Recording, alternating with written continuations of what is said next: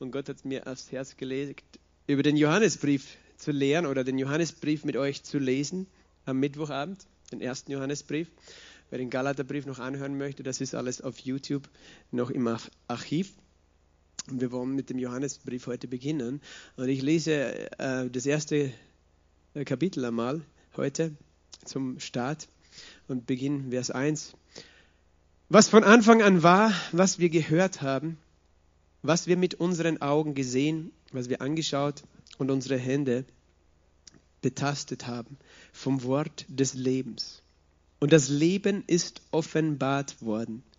Und wir haben gesehen und bezeugen und verkündigen euch das ewige Leben, das bei dem Vater war und uns offenbart worden ist. Was wir gesehen und gehört haben, verkündigen wir auch euch, damit auch ihr mit uns Gemeinschaft habt. Und zwar ist unsere Gemeinschaft mit dem Vater und mit seinem Sohn Jesus Christus. Und dies schreiben wir, damit unsere Freude vollkommen ist. Und dies ist die Botschaft, die wir von ihm gehört haben und euch verkündigen, dass Gott Licht ist und gar keine Finsternis ist in ihm. Wenn wir sagen, dass wir Gemeinschaft mit ihm haben und wandeln in der Finsternis, lügen wir und tun nicht die Wahrheit. Wenn wir aber im Licht wandeln, wie er im Licht ist, haben wir Gemeinschaft miteinander. Und das Blut Jesu, seines Sohnes, reinigt uns von jeder Sünde. Wenn wir sagen, dass wir keine Sünde haben, betrügen wir uns selbst und die Wahrheit ist nicht in uns. Wenn wir unsere Sünden bekennen, ist er treu und gerecht, dass er uns die Sünden vergibt und uns reinigt von jeder Ungerechtigkeit. Wenn wir sagen, dass wir nicht gesündigt haben, machen wir ihn zum Lügner und sein Wort ist nicht in uns. Ich lese noch Kapitel 2, Vers 1 und 2. Meine Kinder, ich schreibe euch dies, damit ihr nicht sündigt. Und wenn jemand sündigt, wir haben einen Beistand bei dem Vater, Jesus Christus, den Gerechten. Und er ist die Sühnung für unsere Sünden. Nicht allein, aber für uns, für die unseren sondern auch für die ganze Welt. Jesus, ich danke dir für dein Wort. Ich danke dir für deine Liebe und ich danke dir, dass dein Wort immer Liebe zu uns bringt. Ich danke dir, dass dein Wort aus Liebe geschrieben und gesprochen worden ist. Für uns, dass du aus Liebe zu uns reden möchtest, auch heute Abend. Wir sind deine Kinder und wir wollen unser Herz aufmachen. Und ich bete, Heiliger Geist, dass du durch deine Salbung zu uns redest und in unserem Herzen Leben hervorbringst durch dein Wort und Licht machst, wo es finster ist. Wir loben dich, wir preisen dich, wir heben dich. Du bist der König der Könige und der Herr der Herren. In Jesu Namen. Amen. Amen. Ja, der erste Johannesbrief, geschrieben von dem Apostel Johannes, von dem Evangelisten und Apostel Johannes, der auch das Johannesevangelium geschrieben hat und auch äh, die Offenbarung des Johannes geschrieben hat, das letzte Buch in der Bibel. Äh, der Apostel der Liebe sagt man auch von ihm, weil er eine ganz besondere Offenbarung der Liebe Gottes hatte. Er war auch der jüngste Apostel, äh, höchstwahrscheinlich, der noch eben sehr jung war, wahrscheinlich so gerade unter 20 oder um die 20, als er Jesus nachgefolgt ist schon. Und er hat auch sehr, sehr lange gelebt. Er ist äh, nicht nur dann, äh, die Überlieferung sagt, dass er, sie nicht geschafft haben, ihn äh, als Märtyrer hinzurichten. Da gibt es eine Geschichte, ich weiß nicht, äh, ob die stimmt, aber das ist eben die Frühkirche überliefert, diese Geschichte, dass Johannes in ein kochendes Öl gesteckt wurde, in ein Fass. Aber darin hat er Lobpreis gemacht und Gott angebetet und er ist nicht gestorben. Und äh, ich meine, es gibt ja auch diese interessante Aussage von Jesus, äh, wenn ich will, dass er bleibt, bis ich wiederkomme, was geht's dich an, Petrus? Ähm, und er wurde dann verbannt, als einziger von den zwölf Aposteln ist er nicht als Märtyrer gestorben, wurde verbannt nach Patmos, aber später, als dann der Kaiser gewechselt hat, äh, das war Mitte der 90er Jahre, 95 nach Christus, äh, wurde da wieder freigelassen, dann lebte er in Ephesus und hat noch viele Jahre gedient und äh, äh, hat viele Menschen eben ermutigt und, und hat auch Schüler gehabt, die noch genau ihn kannten. Polycarp hieß der eine und, und der andere, wie fällt mir jetzt der Name nicht ein, Papias, glaube ich. Also es hat dann eben viele Augenzeugen noch gegeben, lange eben, die ihn gekannt haben. Also man sagt, er hat bis 130 oder so nach Christus gelebt. Also war schon über 100 Jahre alt und hat, äh, hat lange gelebt. Wer weiß, vielleicht ist er noch am Leben, wissen wir nicht. Wenn Jesus sagt, wenn ich will, dass, äh, dass er bleibt, bis ich komme. Aber gut. Ähm, in Ephesus ist angeblich sein Grab. Und dieser Johannes eben, der eine große Offenbarung von der Liebe Gottes hat, der hat sozusagen auch noch viel erlebt von dem ersten Jahrhundert äh, der Frühkirche. Und er hat auch erlebt, wie äh, dann äh, falsche Lehre eingedrungen sind in die äh, Gemeinden. Galaterbrief war ja auch, äh, ging es auch um eine Lehre, um die Gesetzlichkeit, äh, die der Judaisten äh, und dieses Thema beschneiden. Im Johannesbrief geht es um was anderes.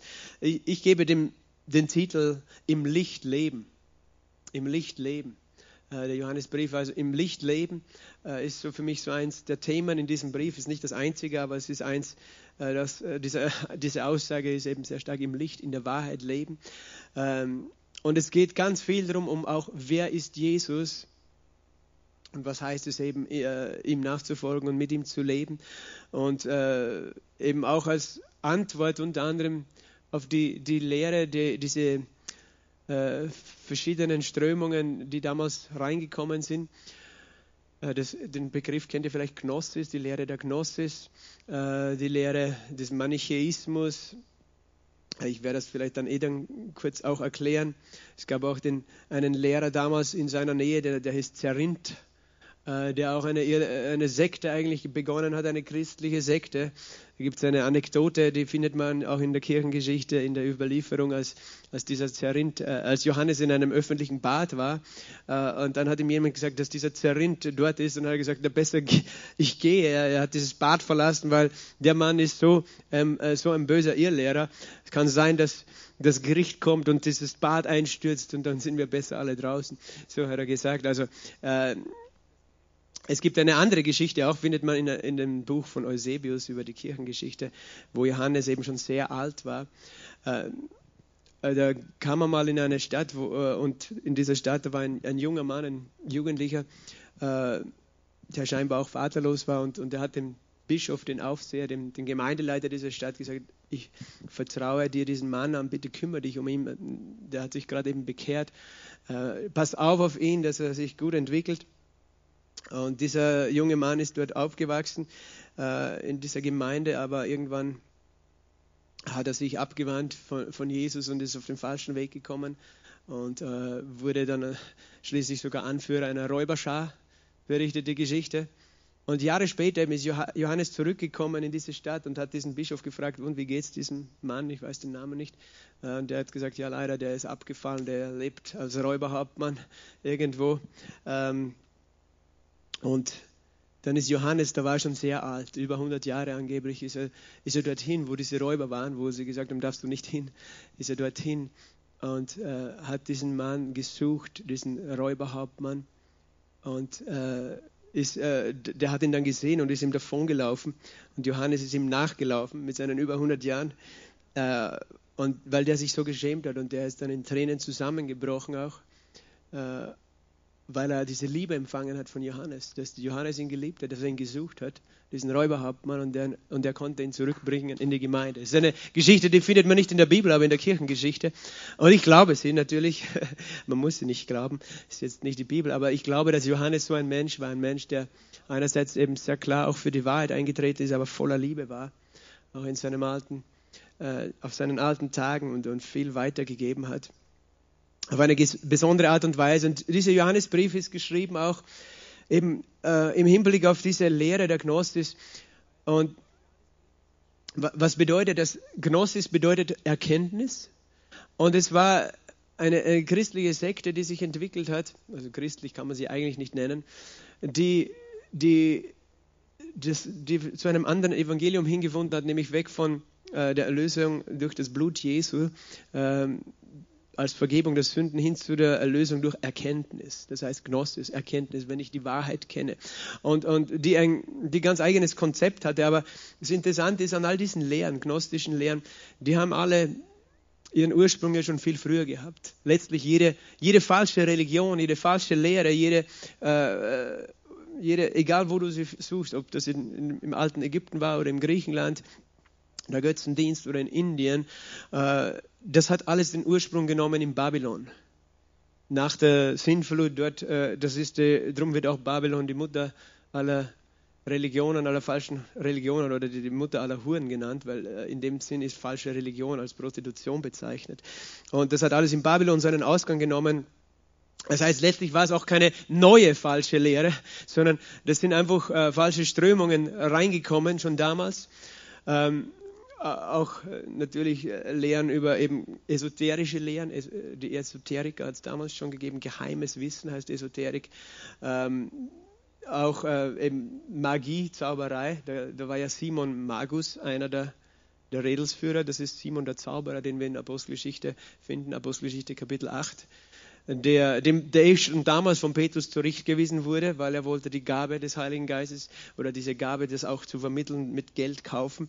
Und Petrus hat ihn zurechtgewiesen und, und eben man nennt ihn auch einen der, äh, der Gründer der modernen Magie und Zauberei, einen, also einen der Eingeweihten und der, der tatsächlich dann auch viele Christen äh, verführt hat oder versucht hat zu verführen und der dann zurückgegangen ist in die Zauberei, in die Welt. Das hat es damals eben alles schon gegeben in der Frühkirche. Äh, und, und es ist bis heute, weißt du, wenn du heute New Age anschaust, falsche Religionen, wenn du heute anschaust Esoterik, das ist auch nichts Neues. Es, es kommt in neuen Verpackungen, neuen äh, Dingen daher, aber es sind ganz alte, äh, letztlich Mysterien-Religionen darin verborgen. Mysterium ist ein Geheimnis, wo du eingeweist wirst in Geheimnisse. Und diese gnostische Lehre, die hat eben auch gesagt, weißt du, es, äh, es gibt da Geheimnisse über Jesus, die du nicht kennst und die müssen wir dir sagen, die zum Beispiel auch die Autorität der Schrift angezweifelt haben, die Autorität der Apostel angezweifelt haben. Nicht die Tatsache von Jesus selbst, aber die einen anderen Jesus gemacht haben. Die zum Beispiel, dieser Zerrinth hat, äh, von dem ich geredet habe, der hat gelehrt eben, dass Jesus eigentlich ein ganz normaler Mensch war, aber der Christus, der ist auf ihn gekommen bei seiner Taufe und dann vor seiner Kreuzigung äh, äh hat er ihn noch verlassen, äh, meint eben der, diese, diese göttliche Person Christus und äh, weil, äh, weil da gibt es ein Konzept und dieses Konzept, Konzept, das nennt man auch ein Konzept des Dualismus. Es gibt zwei Seiten dual. Äh, das, was, was meinen wir damit? Kennt jemand das Konzept Yin-Yang? Das ist ein dualistisches Konzept. Was heißt Yin-Yang? Das ist so eine fernöstliche äh, Lehre. Wirklichkeit auch kommt das aus Babylon, weißt du, es kommt nicht ursprünglich aus China oder sonst wo. Yin-Yang, das ist dieses Symbol mit dem weißen und dem schwarzen äh, Form in, in einem Kreis und in dem weißen Bereich ist ein schwarzer Punkt, in dem schwarzen ein weißer, kennt das alles. Und, und so einer dieser Begriffe ist, in jedem Licht ist etwas Finsternis, in jedem Finsternis etwas Licht, in allem Guten gibt es was Böses, in allem Böses was Gutes und es braucht Gutes, es braucht Böses, dass sich gegenseitig die Waage halten. Damit äh, die Welt richtig funktioniert, damit der Mensch sich richtig entwickelt, brauchen wir Gutes und Böses. Also es ist dieses Konzept, wir brauchen auch das Böse, damit wir das Gute erkennen und damit wir gut werden. Und, das Böse und das Gute müssen sich die Wahrheit vage halten. Und äh, dieses, dieses Konzept zum Beispiel führt dazu, dass die, die Gnostiker haben so gelehrt, dass der Gott des Alten Testaments nicht der gleiche Gott ist wie der Gott des Neuen Testaments. Äh, da gab es den Schöpfergott der Juden, der eigentlich, den nennen sie einen bösen Gott, und darum auch diese, diese wilden Geschichten im Alten Testament. Und Jesus, ein, äh, der, der Christus, eigentlich nicht Jesus als Person, sondern der Christus als, als ein guter Gott, aber beide letztlich nicht der höchste Gott, sondern da gibt es noch ein höheres Wesen darüber wieder.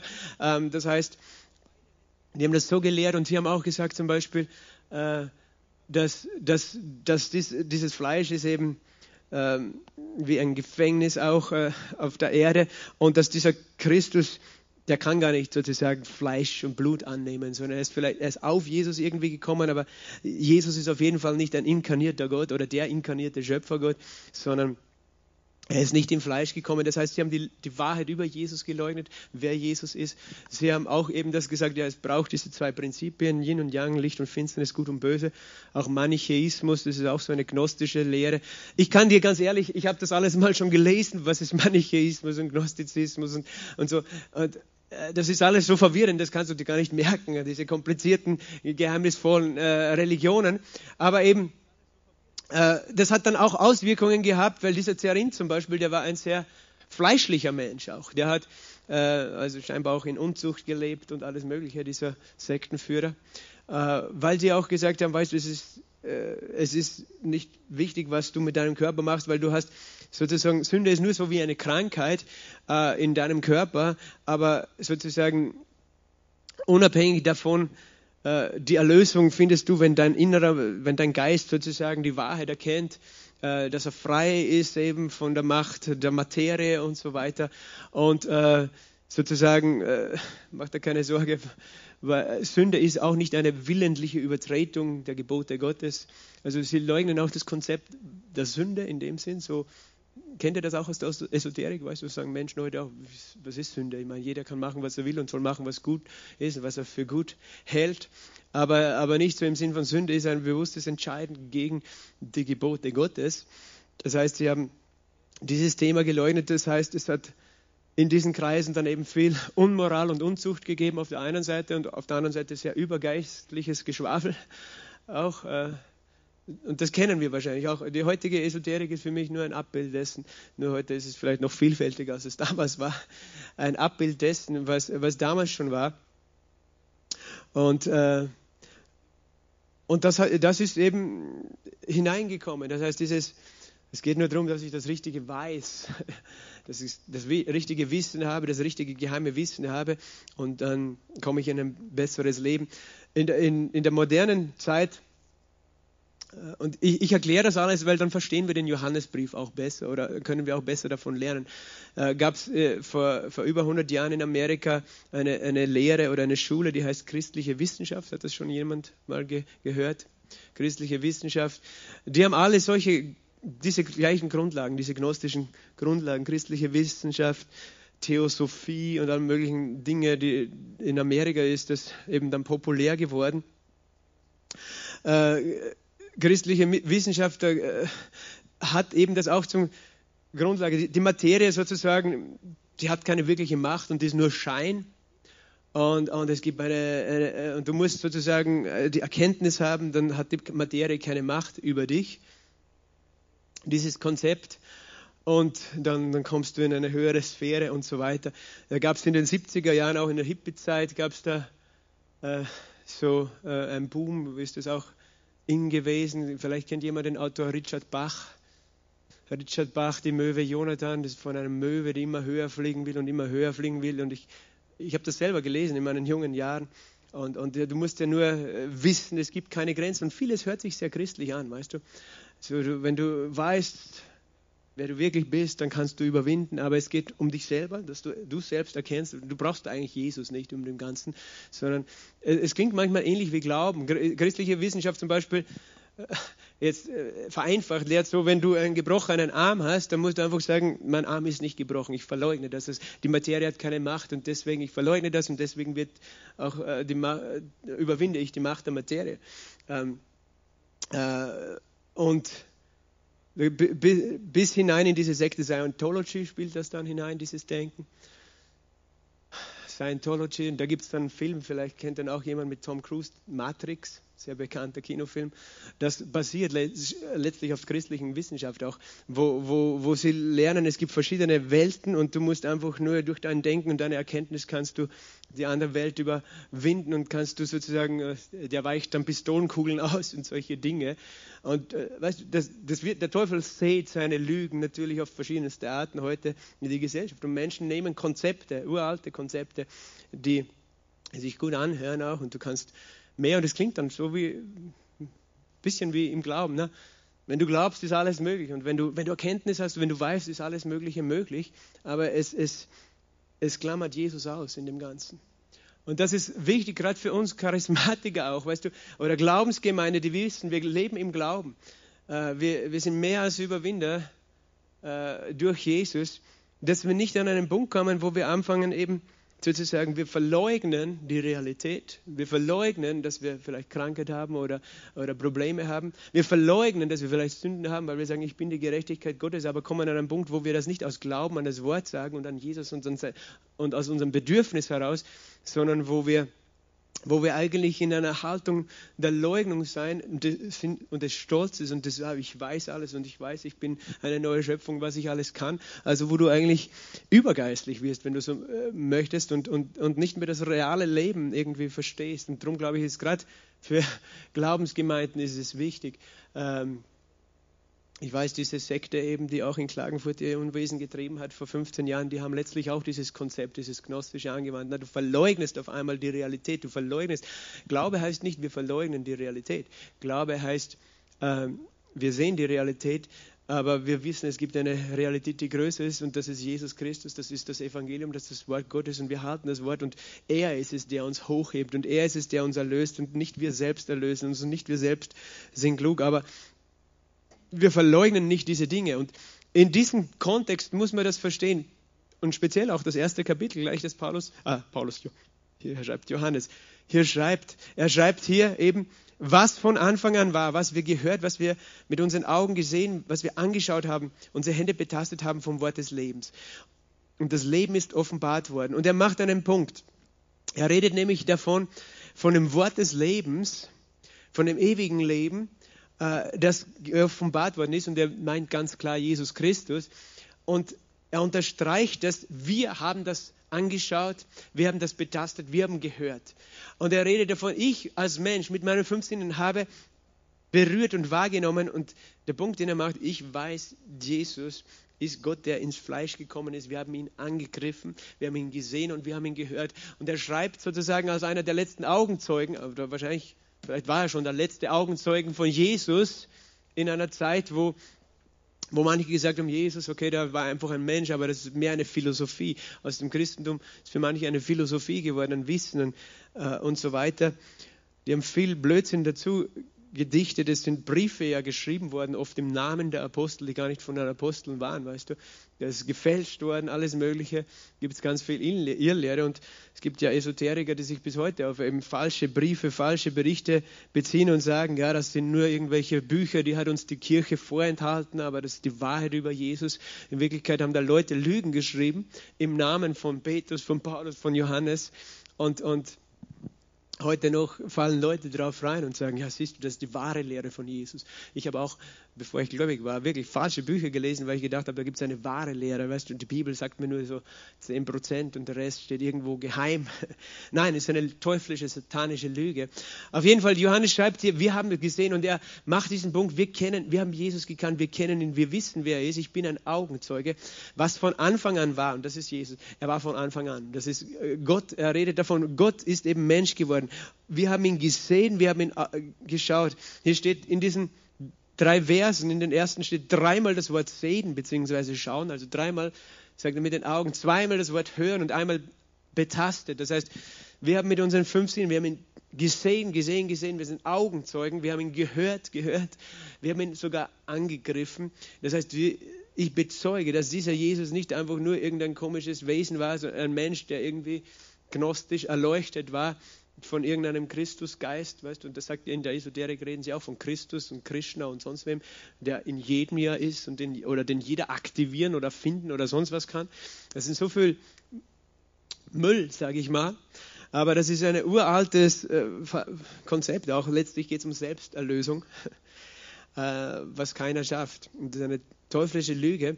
Und er redet davon, und wie nennt er Jesus hier? hier? Er sagt, das Wort des Lebens, was unsere Hände betastet haben vom Wort des Lebens.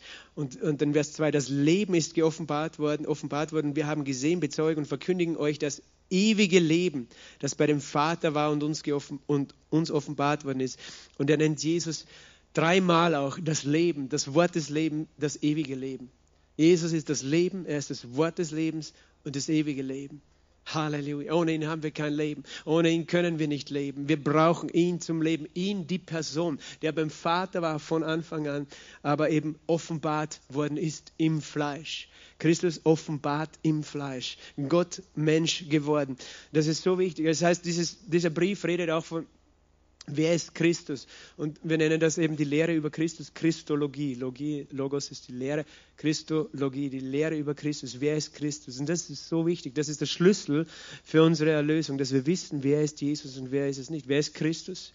Äh, weil viele Menschen alle möglichen Gedanken haben, wer Jesus Christus ist. Aber es ist wichtig, dass, das ist die Basis von deinem Glauben. Wir glauben, dass ein Mensch errettet wird, der Jesus als Herrn anruft, aber er muss verstehen, wer ist dieser Jesus? Und glauben, wer dieser Jesus nämlich wirklich ist, nämlich Gott im Fleisch gekommen ist, Gott geoffenbart als Mensch, weil wenn wir etwas anderes von Jesus glauben, können wir nicht erlöst werden, wenn wir etwas Falsches von ihm glauben, weil das, das ganze Evangelium darauf aufbaut, wer Jesus ist. Und er sagt, wir verkündigen euch dieses Wort des Lebens, dieses Leben, dieses ewige Leben, Das heißt, wir erzählen euch das mit welchem Grund? Damit auch ihr mit uns Gemeinschaft habt.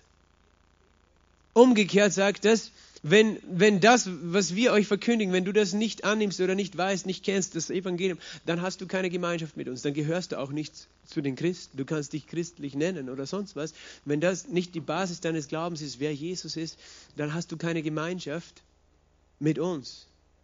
Aber umgekehrt, Gott möchte und will für jeden Menschen, dass er Gemeinschaft hat.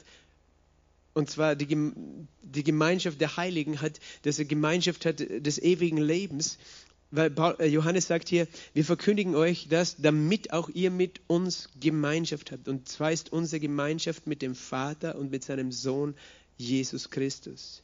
Das ist die Gemeinschaft. Er sagt, ich will, dass du mit uns Gemeinschaft hast, mit dem Vater und mit seinem Sohn Jesus Christus. Es gibt viele, die, die glauben an Gott, aber das ist zu wenig. Wir glauben an den Vater, den Sohn. Und die Gemeinschaft, in die du gerufen bist, ist die Gemeinschaft mit, dem, mit Gott, dem Vater, dass du sein Kind bist, mit Jesus, deinem Erlöser und auch die Gemeinschaft miteinander. Du bist berufen. Weißt du, das ist auch ein Kennzeichen von, von Leuten, die nur ihre eigene spirituelle Suche haben. Die suchen gar nicht Gemeinschaft, die suchen nur ihre eigene Erlösung, aber sie suchen letztlich nicht Gemeinschaft mit Menschen, sondern die, die sind oft zufrieden, ich und Gott, das ist alles. Nein, du, du, du sollst Gemeinschaft haben mit den Menschen des Lichts, mit den Menschen, die Jesus erkennen. Du bist berufen in die Gemeinschaft mit Menschen, die Gemeinschaft haben mit dem Vater und dem Sohn. Wir haben Gemeinschaft miteinander. Du kannst deinen Glauben nicht alleine leben. Du kannst deinen Glauben nicht trennen von der Gemeinschaft, äh, sondern du, du lebst ihn gemeinsam. Das brauchen wir gläubig. Und das, eben diese Esoterik lebt von lauter Individualisten, ne? die, die jeder sucht sich sein Ding und seine, pickt sich irgendwas raus, was ihm gefällt. Der andere tut pendeln, der andere kennt sich mit Heilsteinen aus oder was auch immer. Der andere macht Energiearbeit, aber jeder pickt sich so sein eigenes Ding raus und eigentlich will er nur Geld verdienen damit. Wir sind berufen zu einer Gemeinschaft, echten Gemeinschaft miteinander. Und, und Johannes schreibt hier in Vers 4, und dies schreiben wir, damit unsere Freude vollkommen ist. Es steht in der Fußnote bei mir, dies schreiben wir euch, damit eure Freude vollkommen ist. Beide Übersetzungen gibt es scheinbar, entweder eure oder unsere Freude, je nach Handschrift dahinter.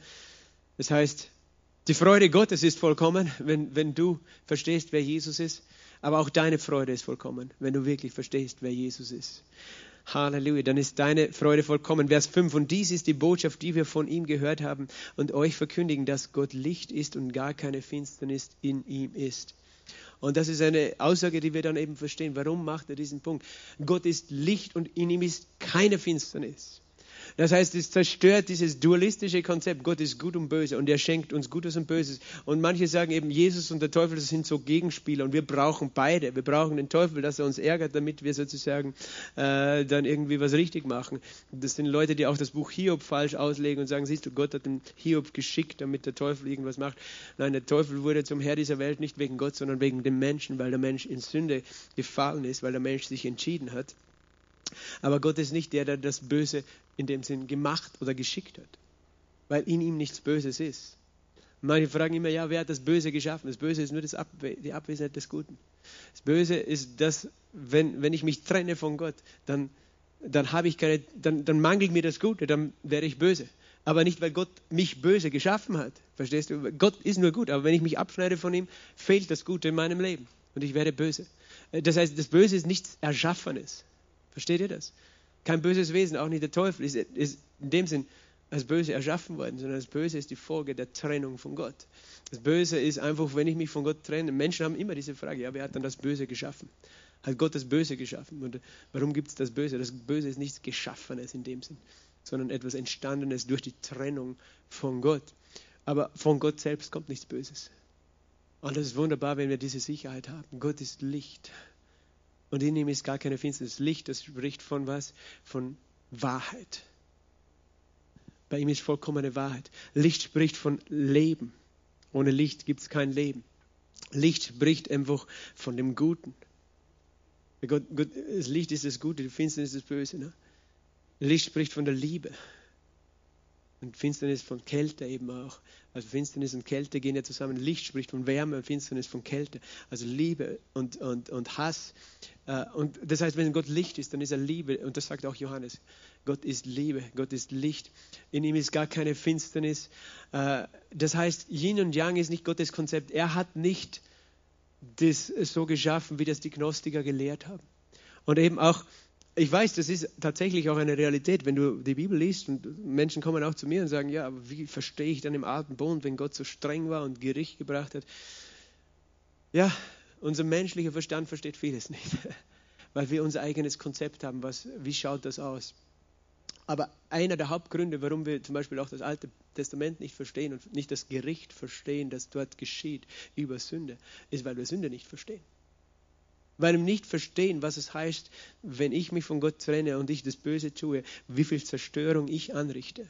Wie viel Zerstörung ich anrichte, wenn ich anfange, Götzen anzubeten. Äh, wie viel Zerstörung, die, die sich ausbreitet, äh, sodass Gott nur diese einzige Möglichkeit hatte, sozusagen, da sein Volk zu beschützen, in dem Gericht war über andere Völker. Wir verstehen viele Dinge im Alten Bund nicht. Damals gab es noch nicht das Blut der Erlösung. Es war noch nicht vergossen, das Blut Jesu. Und, und Gott musste mit Sünde anders umgehen, als er es heute tun kann, weil heute sein Sohn schon gestorben ist, was damals noch nicht war. Aber das hat nichts damit zu tun, dass Gott nicht Licht ist oder nicht gut ist. Sondern es hat damit zu tun, wie böse der Mensch ist, der getrennt ist von Gott. Wie, wie zerstörerisch Sünde ist. Und das ist eine Realität, die einfach, die kann uns letztlich auch nur der Heilige Geist offenbaren. Der Heilige Geist überführt die Welt von Sünde, nicht die Gläubigen. Er ist nicht beschäftigt, die Gläubigen anzuklagen. Er sagt nur, hey, du bist verloren. Deine Natur ist komplett verdorben. Deine Natur, da ist, in dir ist Sünde, die ein Potenzial hat, alles zu zerstören, was Gott wunderschön gemacht hat. Und, äh, nur das, und das ist der Grund. Und, und das ist das, was, was Esoteriker oder New Ageler oft verleugnen. Das ist diese Realität der Sünde. Weil, weil, weil es erschüttert einen auch. Und du siehst die Realität der Sünde, wenn du das Kreuz anschaust. So schlimm ist meine Sünde. Wir können sagen, ja, so Gott ist so gut, aber auch so schlimm ist meine Sünde. Weil, weil so schlimm war sie, dass Jesus so, so qualvoll sterben musste. Weil sonst denken wir ja, für mich hätte er nicht so qualvoll sterben müssen. Oder, oder er hat das nur gemacht, ja, einfach, weil, weil der Teufel mich gefangen gehalten hat und er musste mich befreien. Nein, weil ich so böse war. Musste Jesus so leiden. Das heißt, Gott hat ein anderes Verständnis davon, was es wirklich heißt, dass der Mensch verloren ist und in Sünde ist, ohne ihn. Und das ändert nichts daran, auch wenn wir im Alten Bund lesen über Gerichte, dass Gott nur gut ist und nur Licht ist. Weil Gott hat das nie leichtfertig getan und Gott hat das nie getan, äh, weil er Hass hat in sich, sondern Gott hat das getan, weil es keinen anderen Weg gab, um sein Volk irgendwie zu bewahren, damit aus seinem Volk der Erlöser hervorkommen könnte. Verstehen wir das? Ich, ich weiß, menschlich gesehen bleiben immer Fragen übrig, aber wir müssen lernen loszulassen und zu vertrauen, was Gott sagt. Gott ist Licht 1. Johann, äh, Jakobus 1,17. Jede gute Gabe, jedes vollkommene Geschenk kommt von oben herab, von dem Vater Licht, bei dem keine Veränderung ist, noch keines Wechsels Schatten. Ja, Jakobus 1,17. Im Himmel gibt es keinen Schatten. Verstehst du? Bei Gott gibt es keinen Schatten. Da gibt es nicht ein bisschen Schatten in ihm.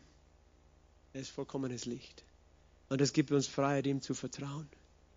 Er ist nur Licht. In ihm ist Licht, in ihm ist Leben und, und sein Licht scheint auf uns. Und wir können sicher sein, dass er absolut gütig ist, auch wenn wir Dinge nicht verstehen. Wir können festhalten, ich weiß, du bist vollkommen gut. Vollkommen gut, nichts Böses in dir. Da ist keine negative Haltung mir gegenüber. Gott ist Licht. Und in ihm ist gar keine Finsternis.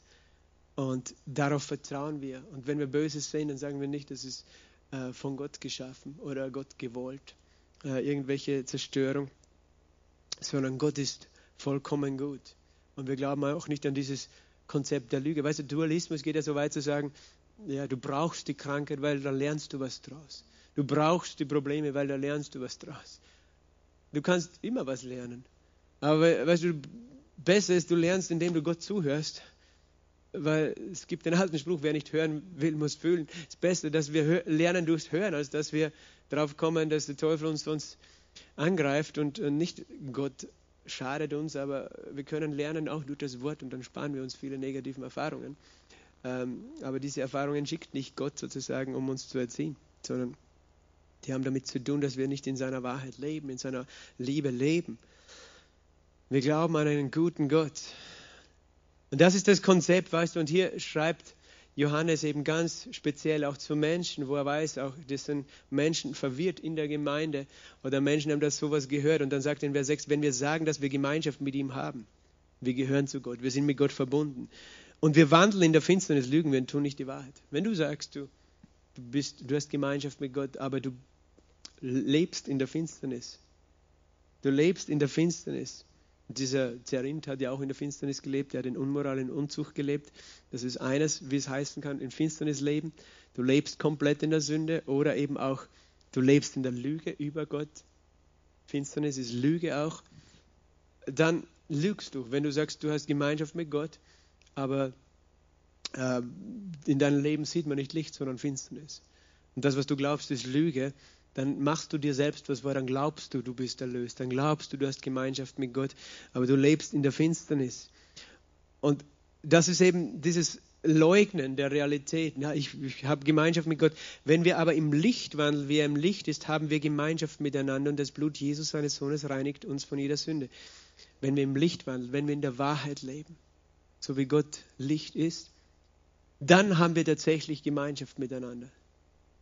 Und das Blut von Jesus, seinem Sohn, reinigt uns von jeder Sünde.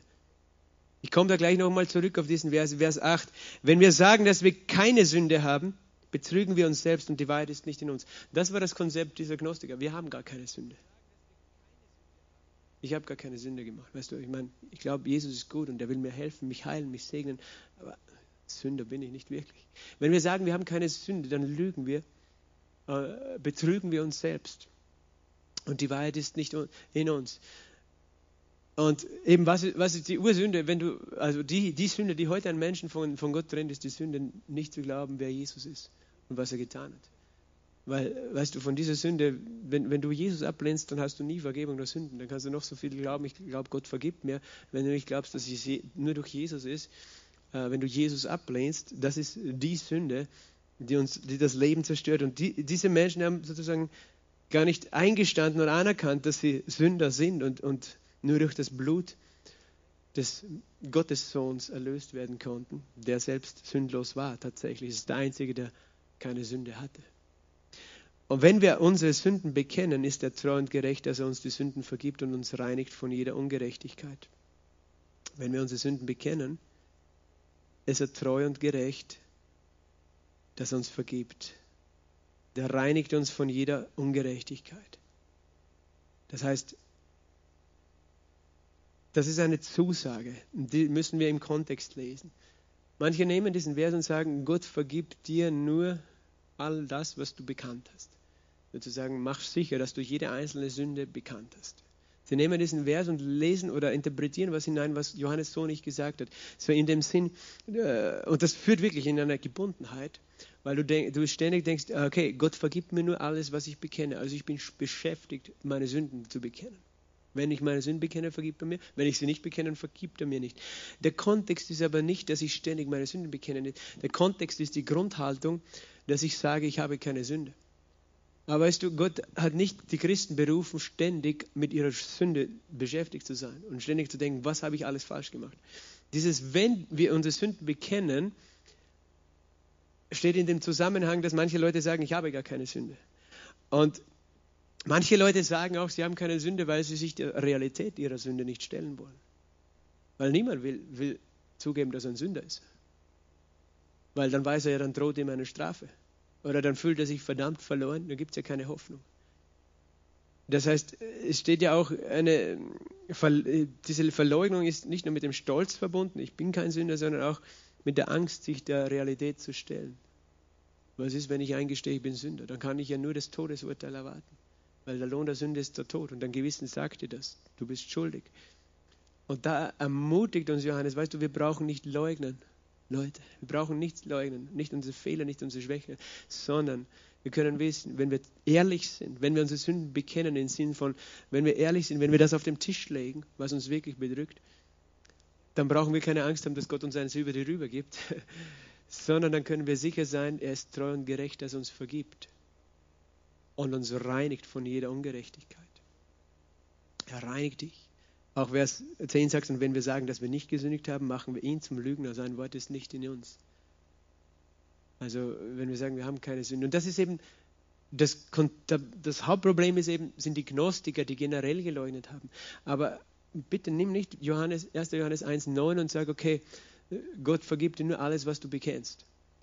Äh, und damit, da, schau, damit ist nicht gemeint, dass wenn, wenn ich weiß, ich habe was gesündigt, sozusagen, äh, ich muss es vor Gott verstecken oder ich kann es eh vor Gott verstecken, ich muss nicht alles bekennen. Das ist ja nicht gemeint. Es geht ja nicht darum. Ähm, sondern Gott sagt, du kannst immer zu mir kommen, du brauchst dir nie Angst haben vor mir.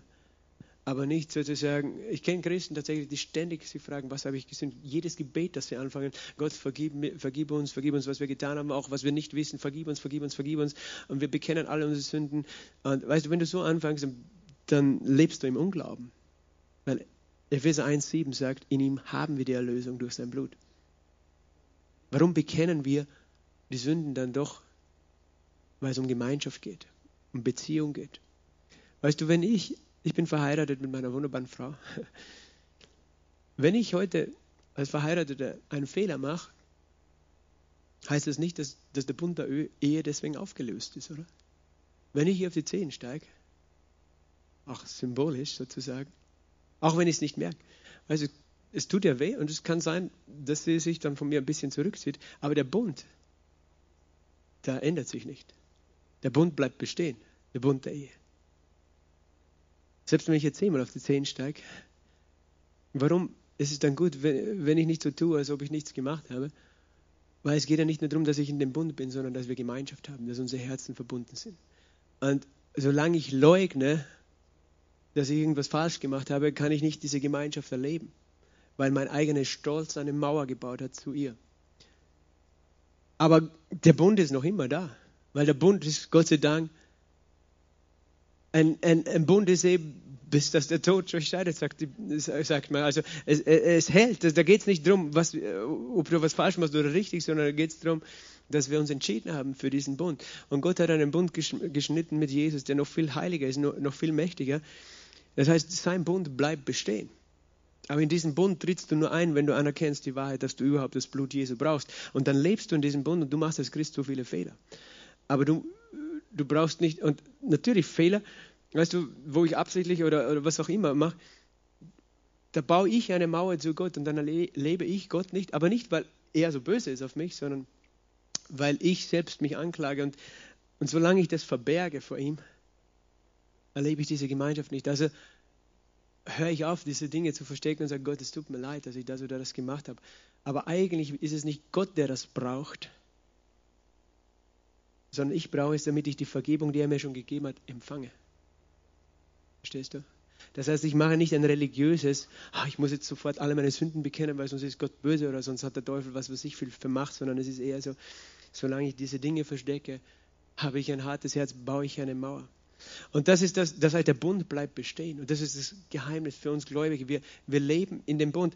Wir haben vorher gelesen, wenn wir im Licht wandeln, wie er im Licht ist, haben wir Gemeinschaft miteinander und das Blut Jesu reinigt uns von jeder Sünde. Im Licht wandeln, hör gut zu, heißt nicht, dass du ein vollkommen fehlerfreies Leben führst als Christ. So oft gehört, wenn du fehlerlos lebst, dann hast du Gemeinschaft mit Gott. Das ist unmöglich. Dann hätten wir alle keine Gemeinschaft mit Gott.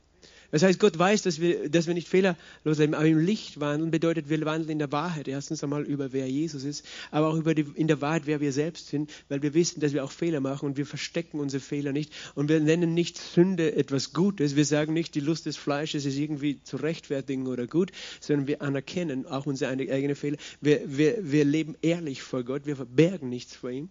Wir sind keine Heuchler, wir anerkennen auch, dass unser Fleisch und dass unser Wille, dass wir noch viele Fehler gemacht haben. Wir anerkennen das und wir leben im Licht, weil wofür wäre sonst dieser Nachsatz in, im 1. Johannes 1, Vers 7 vielleicht nochmal. Und das Blut Jesus, seines Sohnes, reinigt uns von jeder Sünde. Wenn du im Licht wandelst und fehlerlos wärst, dann brauchst du ja nicht mehr gereinigt werden von jeder Sünde. Das Geheimnis ist folgendes, wenn du in der Wahrheit stehst und in der Wahrheit lebst und dein Herz in der Wahrheit vor Gott hältst, du machst Fehler, aber weil du dich entschieden hast, vor ihm offen zu sein, reinigt sein Blut dich fortwährend. Es reinigt dich permanent. Du stehst unter der Dusche seines Blutes 24 Stunden am Tag. Weil du verbirgst nichts vor ihm, sondern sein Blut reinigt dich fortwährend. Du wandelst im Licht, das heißt nicht, du bist fehlerlos, aber du bist ehrlich und wahrhaftig vor ihm, du anerkennst seine Wahrheit, du anerkennst, wer er ist und was sein Wort sagt. Und weil du das anerkennst, wandelst du im Licht und äh, bist äh, geschützt sozusagen, selbst wenn du Fehler machst, selbst wenn du Dinge machst, die du nicht einmal verstehst, dass sie Sünde waren. Aber weil, weil du dich entschieden hast, ehrlich zu sein, weißt du, wirst du fortwährend gereinigt und Gott sagt nicht, okay, du hast jetzt aber einen Fehler gemacht, jetzt bist du schon wieder getrennt von mir. Manche Christen haben so das Konzept, so, du, du lebst mit Gott, äh, du hast deine Sünden bekannt, kaum machst du einen Fehler, bist du verloren, bist du getrennt von Gott, solange bis du wieder deine Sünde bekennst, dann bist du wieder bei Gott, dann machst du wieder einen Fehler, bist du wieder weg von Gott. Äh, und du bist errettet, verloren, errettet, verloren, errettet, verloren. Weißt du, je nachdem, ob du eh alles äh, erkannt, bekannt hast, ob du Buße getan hast, oft genug, gut genug, Du wirst nie fertig. Das ist eine teuflische Religion, die, die, die, die manche daraus machen. Äh, aber wir sagen nicht umgekehrt, okay, ist egal, wir tun, was wir wollen. Nein, eben, das wäre dann das andere Extrem, sondern wir sind ehrlich vor Gott, weil Gott sehnt sich nach Gemeinschaft und sein Motiv ist die Liebe und er sagt, wenn du Dinge in dein Herzen verbirgst, weißt du, dann, dann trennst du dich von mir. Ich habe mich nie getrennt von dir. Du lebst in einem Bund, aber du gehst in die Finsternis, du gehst in die Lüge. Also sei ehrlich, sei offen. Der ersten Adressaten dieses Wortes waren eben die Gnostiker, die generell gesagt haben, wir, wir sind keine Sünder. Aber eben, es geht auch, es auch eine Botschaft für uns drin, dass wir verstehen, wir brauchen nie etwas vor Gott verbergen. Wir brauchen nie auch Heuchler werden, sondern wir können immer wissen, wenn wir unsere Sünden bekennen, das heißt, wenn wir ehrlich sind vor Gott, wenn wir, äh, dann wird er uns nicht eins über die Rüber geben, sondern er, er ist immer bereit zu vergeben und damit ist auch gemeint, dass du die Vergebung erlebst. Das ist das eine, dass du die Theologie hast über Vergebung. Ich weiß, dass Jesus meine Sünden vergeben hat. Für manche ist es ein Kopfwissen. Gott möchte, dass es für dich eine Erfahrung ist. Dass du erfährst, was es heißt, dass er dir immer die Lasten abnimmt. Jedes Mal, wenn du das Gefühl hast, jetzt bin ich gefallen, dass du immer die Erfahrung hast, aber Jesus nimmt die Last ab und er reinigt mich.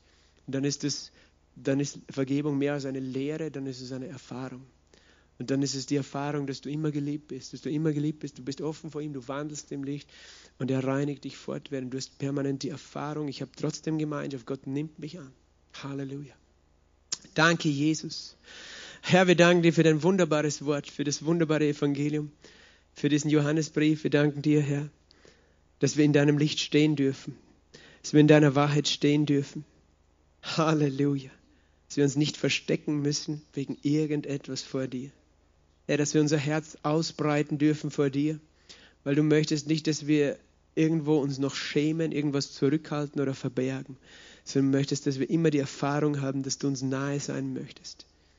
Ich danke dir, Jesus, für jeden Einzelnen, Herr, der das Wort hört. Ich danke dir, Herr, dass dein Wort lebendig ist und wirksam ist. In Jesu Namen. Amen.